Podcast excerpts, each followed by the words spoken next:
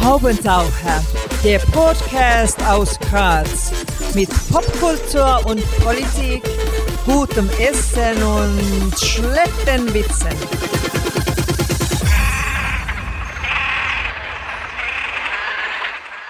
Hier ist der Haubentaucher-Podcast. Einmal im Monat gibt es hier neue Kunst und Kultur und andere Haubentaucher-Themen aus Graz und dem Rest der Welt. Am Mikrofon Wolfgang Kühnelt. Heute zu Gast Wolfgang Temmel, der Michelangelo aus der Südweststeiermark. Willkommen. Guten Abend, einen schönen Nachmittag, Spätnachmittag. Lieber Herr Temmel, schaffst du es in drei bis vier Sätzen deinen Werdegang zu beschreiben?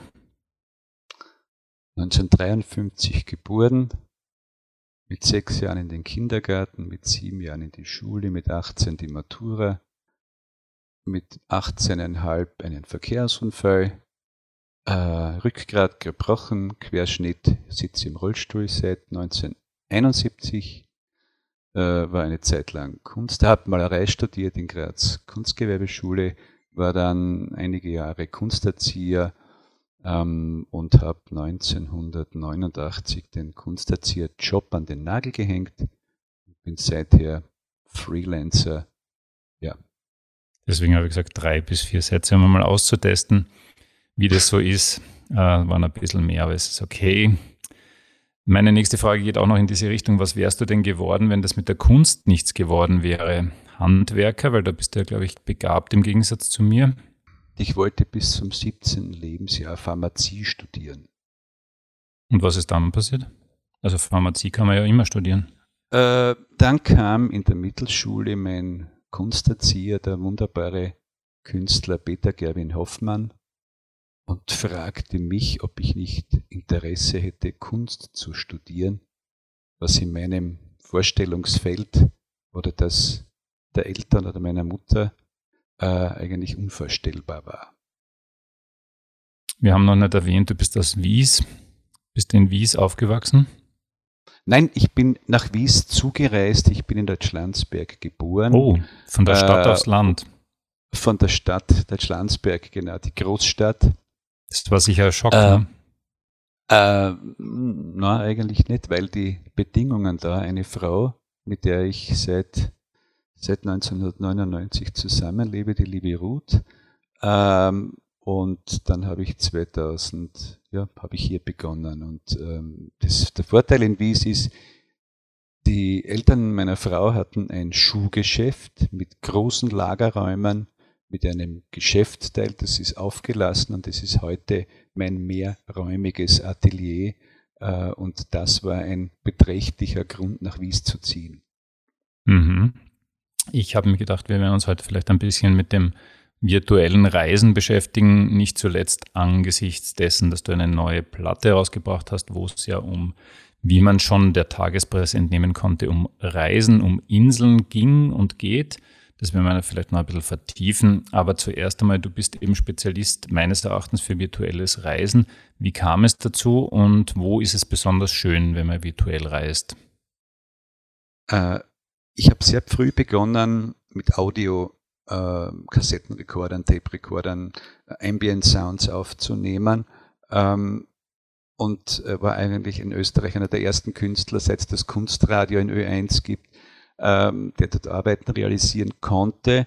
Und in einem Gespräch mit dem Douglas Davis, äh, mit dem großartigen Medienkünstler aus New York, äh, der auch favorisiert hat, quasi, wo es darum ging, Video war in den 70er, 80er Jahren gerade im vollen Boomen in der Kunst. Ähm, der sagt, und da schließe ich mich an, die Qualität von Audio übertrifft das Video viel mehr, weil die, das Imaginäre ein wesentlicher Teil davon ist. Und das ist diese Imagination, die die Akustik auslöst, in eine Bildwelt transferiert, die hat mich interessiert. Äh, das heißt also, die, die Reise hat mehr oder weniger, ich habe riesig große Datenbänke, äh, wo ich äh, Sound-Samples stundenlang einfach Plätze, Orte, Wiesen, Felder gesammelt habe. Und da war eigentlich für mich der Entschluss dann klar, eigentlich ja. Ein zweiter Teil ist natürlich der mein physischer Zustand. Also es gibt Gebiete, dadurch, dass ich im Rollstuhl sitze, äh, es gibt Teile auf der Welt, wo ich hin reisen würde, wenn ich könnte wäre zum Beispiel Patagonien, also ein bestimmter Teil in Patagonien, äh, das wäre äh, die Mongolei und das wäre meine aktuelle Interessenslage betrifft den Pazifik oder immer wieder mal den Pazifik Vanuatu und Vanuatu ist im Rollstuhl eigentlich eher zach. Mhm. Wenn wir schon beim Virtuellen sind, wenn man jetzt Graz virtuell bereisen würde, was würdest du da empfehlen und sag jetzt bitte nicht das Kunsthaus und die Moorinseln? Äh, das wäre sicherlich das Letzte, was ich empfehlen würde. Äh, was würde ich in Graz empfehlen? Da kann ich eigentlich schwerlich eine Antwort darauf geben. Mhm. Aber bleiben wir noch einmal kurz beim Kunsthaus. Ich kann mich dunkel erinnern, dass du dich mal beschwert hast, dass so viele Kultureinrichtungen nicht barrierefrei sind in Graz. Da war ziemlich konkret auch das Joanneum angesprochen. Hat sich das gebessert? Das hat sich mittlerweile äh, gebessert. Ähm, es ist sehr professionell geworden. Das Kunsthaus ist zum Beispiel, bei dem ich, muss ich dazu sagen, auch beratend tätig war, wie es um die Barrierefreiheit gegangen ist mit dem Peter Cook, äh, wie die in Graz das Büro hatten.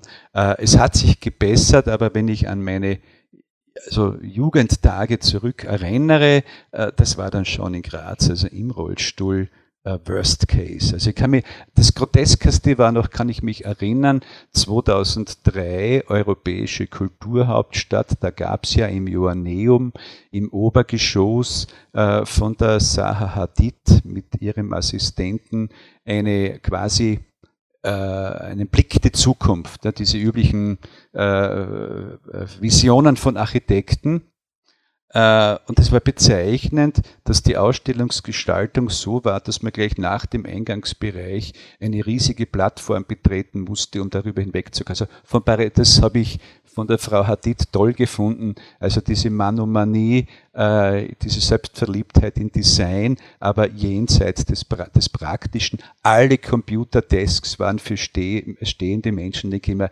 Und von euch Architekten möchte ich mir die Zukunft bitte nicht so erklären lassen, wenn ihr nichts anderes gelernt habt als eure Ego-Partie. Äh, also der, der Aaron Schafte, dieser äh, kanadische Kriti äh, Architekturkritiker, äh, hat diese Art von Architektur meistens so Private Jokes in Public Places genannt. Und äh, dazu zähle ich auch das Kunsthaus. Also das Kunsthaus, den halte ich für einen völlig uninteressanten Bau. Mhm. Da möglicherweise der Sahadid-Bau auch, oder? Ist auch so ein bisschen ein hm, Private Joke. Halte ich also, würde ich mal so sagen, ja.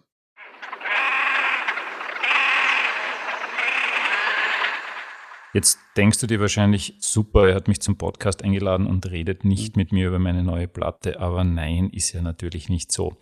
Die heißt Island Sessions und ist mit ungefähr zwei Dutzend Musikerinnen und Musikern entstanden, die einander so gut wie niemals getroffen haben, oder? Wie, Nein, das stimmt nicht. Das stimmt das natürlich nicht. Da hat einer die Presseunterlagen Nein. nicht ordentlich gelesen, aber sie haben sich jetzt nicht Nein, im Studio versammelt. Wie darf, Nein, das war es nicht. Genau. Ja, es war wie wirklich, darf man sich denn äh, da, na lass mich doch erst einmal ausreden, wie darf man sich denn da die Zusammenarbeit dann vorstellen, wenn die an allen möglichen Orten sitzen? Indem man sich das Ergebnis anhört und merkt, es hat funktioniert. Äh, es war, es hat gegeben ein Hauptstudio in der Nähe von Wien in Niederkreuzstetten beim wunderbaren Jupp Brenn, der schon das Bonsai Garden Orchester gemixt hat und einer der akustischen Feinspitze ist, den ich kenne. Äh, und dann haben wir noch ein, Stu ein Studiotermin gehabt in Kärnten bei Primus Sitter, dem wunderbaren Gitarristen, äh, unter anderem bei den Tolltones. Ähm, dann eines gleich in der Nähe bei mir einem Freund in Wies und äh, ein Freund hat in Monterey, äh, der Ken Emerson mit seiner Lapsteel-Gitarre, äh, den kurzen Track aufgenommen, den wir verwendet haben. Also es ging sehr viel mit, mit äh, E-Mail, es ging sehr viel mit, mit äh, äh, Videokonferenzen, aber es ist eigentlich sehr einfach gegangen, weil die Musiker so großartig waren, dass es keiner langen Erklärungen bedurfte.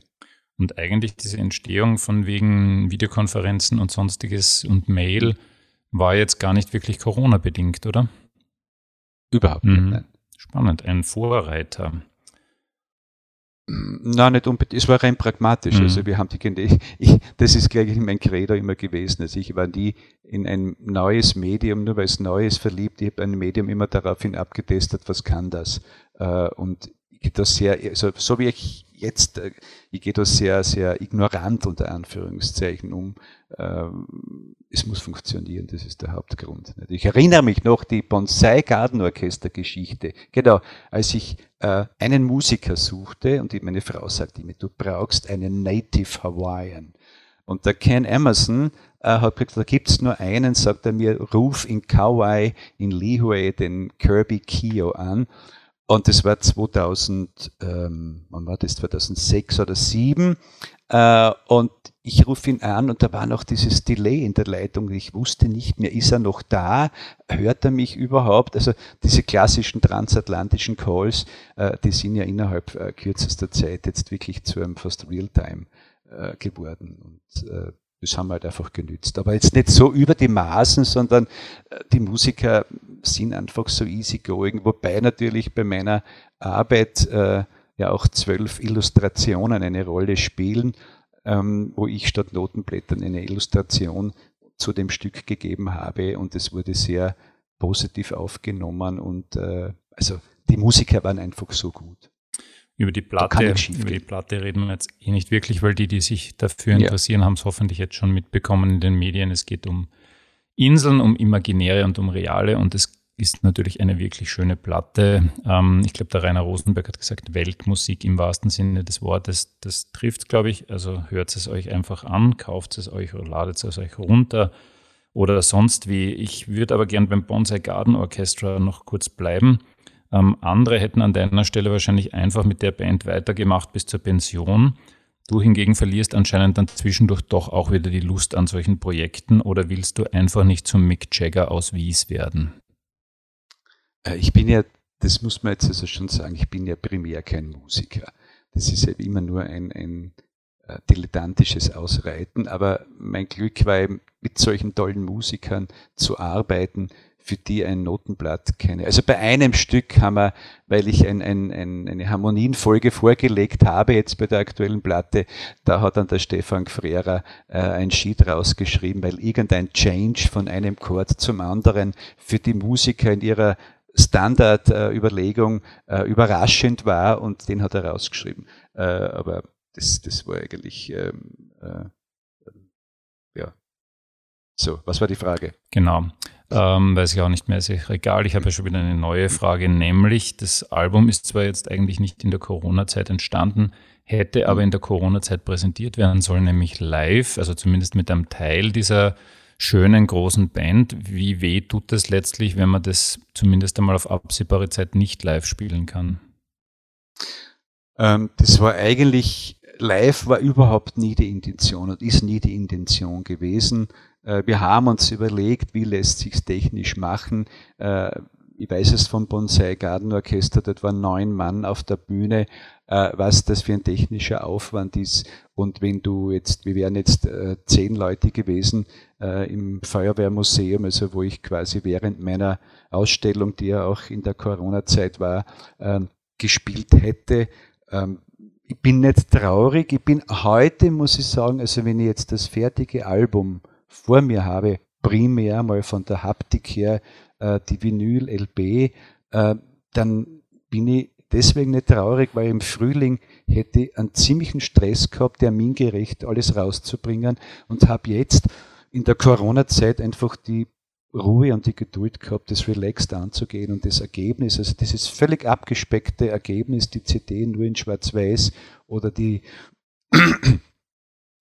die Vinylbox äh, aus einem Naturpapierkarton. Also das war jetzt für mich eigentlich eine sehr angenehme Zeit, was das, was jetzt rausgekommen ist, äh, ist eigentlich das Ergebnis, so wollte ich es haben. Und, und da war, das ist mein, also quasi war jetzt wirklich hier der Alleinunternehmer unter Anführungszeichen, mhm. weil ich mich bis äh, äh, inklusive eines geschätzten Freundes, der den Pressetext geschrieben hat, ähm, war das eigentlich eine spannende Zeit, die Corona-Zeit, und ich bin froh, dass es eben nicht im Mai mit einem Konzert hätte schon äh, beginnen müssen.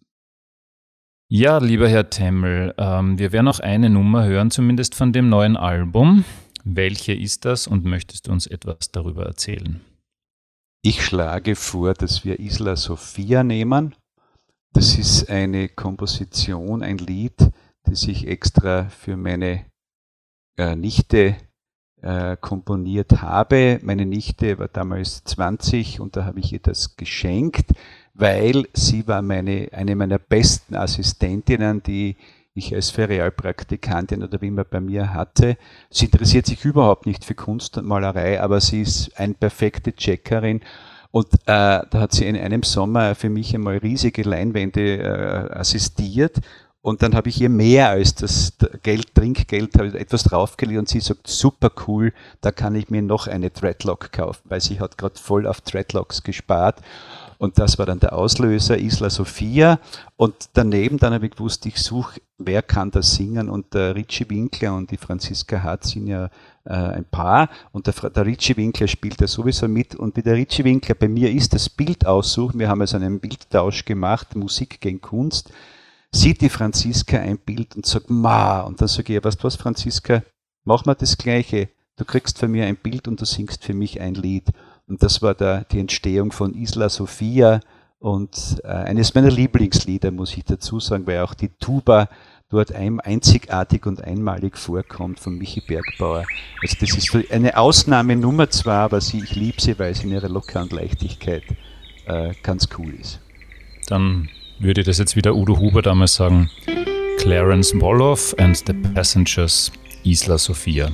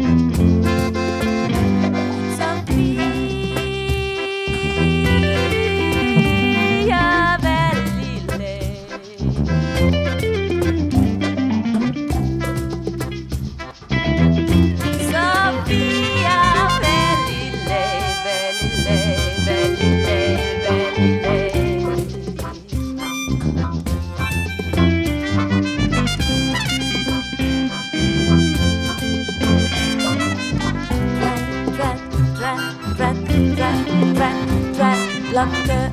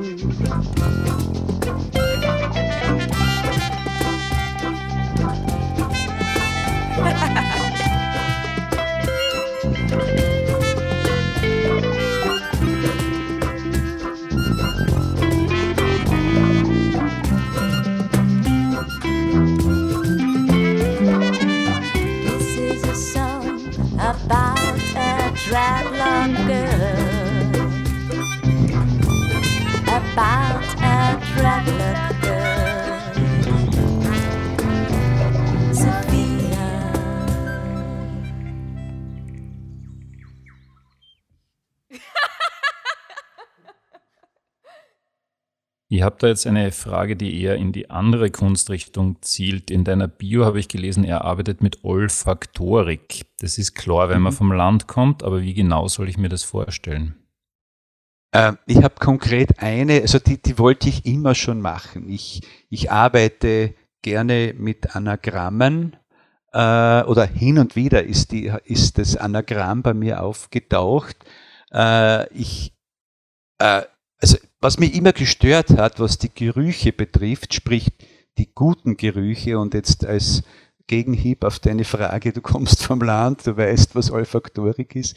Äh, ich finde, die Stadt äh, riecht nicht unbedingt besser. Also das heißt, in der Stadt ist eher das Problem, was ist, wenn ich ins Kino gehe und vor mir sitzt jemand, der so ein grausliches Parfüm hat und jetzt muss ich mir den Film zwei Stunden mit diesem grauslichen Parfüm anschauen. Also ich halte es halt für eine sinnliche äh, Tortur. Ne? Und äh, um das auf die Höhe zu treiben, habe ich zwei äh, Parfümmischungen äh, kreiert selbst. Und zwar äh, eine, ein, das, das Parfüm heißt Melange. Es gibt noch Ampullen. Mhm. Äh, eine weibliche und eine männliche Variante. Was tat ich hierfür? Ich ging zum Kasten und Öler in diese Duftabteilung, also wo, wo ich normal nicht hingehe, gehe zu einer Verkäuferin und sage, passen Sie auf, ich brauche jetzt ein Parfüm, das mit M anfängt. Äh, ich brauche ein Parfüm, das mit E anfängt. Mit L, mit A, mit N, mit G, E. Also Melange, die hat mir angeschaut wie ein Weiner. Also im Rollstuhl kommt da einer eine und verlangt sowas. Also das übertrifft Licht ins Dunkel. Ähm, und wir haben das dann hingekriegt. Äh, ich glaube Malabär, ich müsste jetzt auf die Webseite schauen von mir, ich sitze eh da. Äh, Malabär war eines, äh, ähm, wie heißt das, Adonis. Also es mussten wirklich namhafte Parfümerzeuger sein. Und die habe ich dann hergenommen, jeweils, also das war teuer, das, war, das waren M-A-L Melange, wie viele Buchstaben hat es? Äh, also jeweils diese Flakons und habe dann in einem gut abgesicherten Atelierbereich ein großes Rexglas genommen und habe da im männlichen Ding alle Parfums reingeschüttet, im weiblichen alle weiblichen Pontons dazu und habe jetzt dann diese Mischung, diese Melange äh, abgefüllt und habe das einmal im Künstlerhaus in Klagenfurt, im, im, im Klagenfurter Kunstverein und einmal im, im wunderbaren ähm, Sloven Gradec Gallery für zeitgenössische Kunst. Aber ich habe dort jeweils die Herren- und die Damen-WCs, das war mein Beitrag, so penetrant mit diesen Parfums äh, äh, beschichtet, wie man so will. Und ich hatte auch dort die Museumsleute hatten den Auftrag, alle zwei Stunden ein paar Tröpfchen wieder an die Wand zu triefeln. Und äh, das ist meine olfaktorische Geschichte. Mhm. Noch zum Thema Ausstellungen. Du hast ja vor allem im deutschsprachigen Raum Ausstellungen gehabt, aber auch in Italien oder Spanien. Da fragt jetzt der äh, Kunstbanause wie ich, wie läuft sowas ab, ruft da wer aus Madrid an und fragt, ob du ein paar Bilder übrig hast oder wie, wie geht das?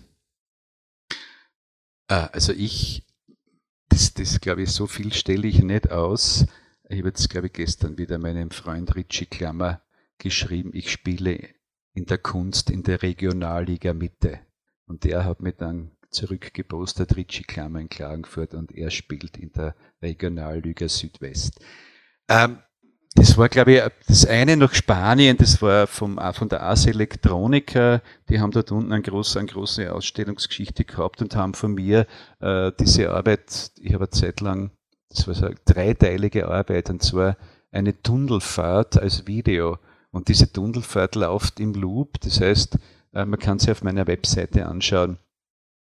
Äh, und die Arbeit war unten dann, das waren Zufälle dann, so dieses Hören und Sagen und Weiterleiten. Mhm. Also ich habe keine Galerie zum Beispiel. Also ich bin äh, ein, ein, Anwalt hat einmal gefragt, ist der Demel einmal was wert? Äh, und der, der, der dem die Antwort gegeben hat, hat scheinbar Nein gesagt, Okay.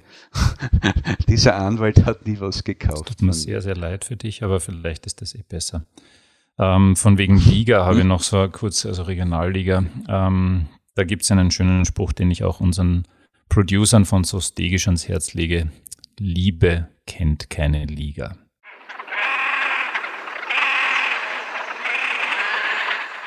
So, ähm, zwei, drei Fragen habe ich tatsächlich noch, bevor wir dann so langsam ins Finale kommen. Nämlich, äh, jetzt wird es ein bisschen knuspriger. Wie viele deiner Rollstuhl-Roller-Caps hast du schon verkauft? Ah, das wären einige tausend sein, Oh, wow, sagen. okay. Also für alle, Ja. die jetzt nicht wissen, was das ist, das sind quasi, ja, beschreibst du? Ähm, ich habe äh, der, der, der, Rollstuhl, der Rollstuhl standardmäßig hat 24 Zoll Räder, ob du in Argentinien oder in Alaska, wo immer lebst. Äh, und äh, es hat in dieser frühen Zeit immer wieder so Verletzungen gegeben, aber wenn du geflogen bist, äh, ist die Speichen kaputt gewesen. Und da habe ich aus Polycarbonat, also primär schaut es wie ein Dekor aus, aber es ist aus äh, Polycarbon gewesen, also die Reste verkaufe ich gerade ab. Ähm, und habe das eigentlich einmal in der Selbstregie das, das, die Marke Tevo gegründet, Tevo schützen lassen, also T-E-W-O, Vier-Lettered Word, Himmel Wolfgang, ähm, und habe dann begonnen, sukzessive ähm, einen Weltvertrieb aufzubauen. Ich habe dann ähm, in den USA das Patent gehabt, äh, in Kanada. Und das ist halt der Vorteil, weil eben überall das gleiche, die Mhm. gleiche Größe war. Und das Ding, und vor allem was auch wichtig ist, der Versand war easy weil du kannst mit dem, kannst mit dem Auto über diese Carbonscheibe drüber fahren. Das ist so 1,5 Millimeter Polycarbonat, also, also ein, ein un, unverwüstliches Material. Also das heißt, der Versand beschädigte, da ist nie was beschädigt wo ankommen. Äh, Und zum anderen dann hat es mich interessiert, warum soll man diese Fläche äh, ähm, am Rollstuhl eigentlich äh, nur irgendeiner Firma preisgeben? Also ähm, kann das nicht irgendwie auch einmal in die andere Richtung gehen, dass man Kunst mit sich führt? Äh, ich hatte diesbezüglich übrigens, kleiner Exkurs, einen langen Finanzamtstreit, weil das Finanzamt gekommen ist bei einer Steuerprüfung. Äh, und das war in dem Raum, in dem ich hier sitze, mein Steuerberater dieser Finanzamts, also der, der Gebietsleiter oder whatever und seine Assistentin oder ihre Assistentin. Äh, und es ist dann darum gegangen, dass ich ein Industrieprodukt herze- herstelle und es müsste mit 20 Prozent Mehrwert versteuern. Und dann konnten mein Steuerberater und ich sie überzeugen, wir haben da wirklich eine Scheibe dieser Mitte des Tisches gewesen. Das war justament noch die Nummer eins. Das war eine Abbildung des Globus, also eine Weltkugel. Äh, und ich konnte beweisen, sage jetzt geben Sie mir, wo steht jetzt in, der, in dem Gesetz, wenn ich mir eine Druckgrafik, einen Siebdruck kaufe, und das ist Siebdruck auf Polycarbon, ähm, ob ich das an die Wand hänge oder mit mir herumtrage, das steht leider nirgends. Und vor allem ist ein wichtiger Punkt, ich erzeuge kein Produkt mit einer unlimitierten Auflage. Und wir haben sie wirklich mit, mit diesem Trick äh, überlistet. Und das ist immer wieder das Lustige gewesen, wenn Rehab-Firmen, ich habe sie weltweit vertrieben, also ich habe bis Kanada, bis Japan äh, ist es gegangen. Jetzt ist Frankreich, ist jetzt doch ein großer Abnehmer. Ähm, und äh, ich konnte also klipp und klar belegen, ja, das ist Kunst und das ist jetzt nicht ein Industrieprodukt und das hat uns ja beiden, meinen Steuerberater und mir, großen Spaß bereitet. Für alle, die sich da jetzt ein Bild machen wollen, das gibt es auf irgendeiner deiner unzähligen Websites, ich glaube auf temmel.org oder www.tevo. also Theodor Emil Werner Otto.at. okay. Tevo.at. Das war echt eine gute Frage von mir, da bin ich jetzt ein bisschen stolz. Ähm, aber es gibt natürlich auch weniger gute Fragen. Was war denn die dümmste Frage, die dir jemals ein Journalist gestellt hat? Journalist, naja. Oder halt andere Leute? Die, die lustigste, die schrägste Frage kann ich mir jetzt spontan erinnern. Das war, ein, da war ich als Künstler noch, als, als wirklich, glaube ich, mit, mit 20, 22 wurde ich ins Forum Stadtpark aufgenommen. Und das Forum Stadtpark hat im Finanzministerium, ich weiß heute keine Ahnung, wer das gemacht hat, eine, Aus, eine Kunstausstellung organisiert. Äh, und bei, in der Gelegenheit kommt irgendein, ich weiß nicht, ob es der, ich glaube, es war der Benja ein, ein alter Politiker kommt auf mich zu, gibt mir die Hand und fragt mich, sind Sie Zivilinvalide? Äh, und ich habe dann wirklich, ich war so ratlos, weil ich habe nicht ausgeschaut, als ob ich vom Krieg zurückgekommen wäre. Naja, vielleicht hast du einen Äh, schlechten Tag gehabt. Nein, überhaupt nicht. Aber das hat mir gefallen, weil noch diese Generation, wenn du Invalide bist, die Trennung Zivil- oder Kriegsinvalid. Aber ich war jedenfalls war so fassungslos und meine Antwort sage ich, nein, ich bin im Dienst. Also, Schön. das war ein, ich wüsste sonst. Na, doch eine blöde Antwort, würde ich eher sagen, wenn ich das jetzt sagen kann. Es hatte in der, im Spiegel war eine Rezension über mich in den 70er, 78er, 79 genau. Das war eine große Ausstellung in Stuttgart, Europäische Junge Avantgarde. Und die sind wirklich durch Europa gereist und haben mich auch ausgesucht. Ähm, und äh, ich habe eine Arbeit ausgestellt gehabt, das war ein, das hat der Findling geheißen, das war ein Stein aus einem Fluss, äh, wo ich dann sieben Artefakte gemacht habe und das Original wieder in der Natur im Fluss versenkt habe und nur die sieben Artefakte in Stahl, Paraffin, Wachs, Materialien. Ne? Äh, und ich krieg, oh, im Spiegel stehst du drinnen, super, und ich lese dann den Spiegel und ich habe gedacht, das ist eine volle Gerade ins Gesicht.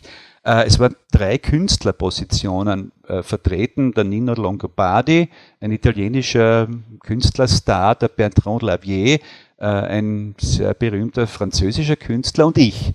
Ja, ich denke, boah, das ist natürlich ein Startfeld, aber was stand bei mir in etwa sinngemäß, äh, dass, dass also quasi das Kunst nicht nur intellektuelles Glasperlenspiel ist, äh, beweist er, glaube damals 26-jährige Steirer, nach einem Moped-Unfall Querschnitt gelähmt, äh, der die Kunst als Therapie angeht. Oh. Dann denke ich mir, Alter, verstehst, äh, ich habe dann nur zurückgeschrieben, ja, war so, das war der, das war so der, wie hat man geheißen, der Literatur, der Reich Ranitzky äh, der bildenden Kunst war das, der, ich glaube, Hobenmeier hat er geheißen. Im Spiegel, also diese graue Eminenz der Kunstkritik. Nicht? Und ich war, ich war entsetzt, weil das war zugleich der Todesstoß. Also, das heißt, meine, meine internationale Möglichkeiten sind damit schon einmal von vornherein. Also hier kann man sagen, das Gegenteil von gut ist gut gemeint. Mhm. So, mein Lieber, jetzt sind wir dann schon fast am Ende. Wir machen da am Ende immer sowas, was die anderen irgendwie Word-Rap nennen täten oder so. Ich sage einfach, es sind sehr viele kleine, schnelle Fragen, wo du dich entscheiden wirst müssen, fürchte ich. Wies oder Wien? Wien. Na, Wies. Okay. Wein oder Bier? Na, Wies oder Wien. Meine Antwort ist Wies oder Wien. Okay. Wein oder Bier? Wein. Schwarz oder Rot?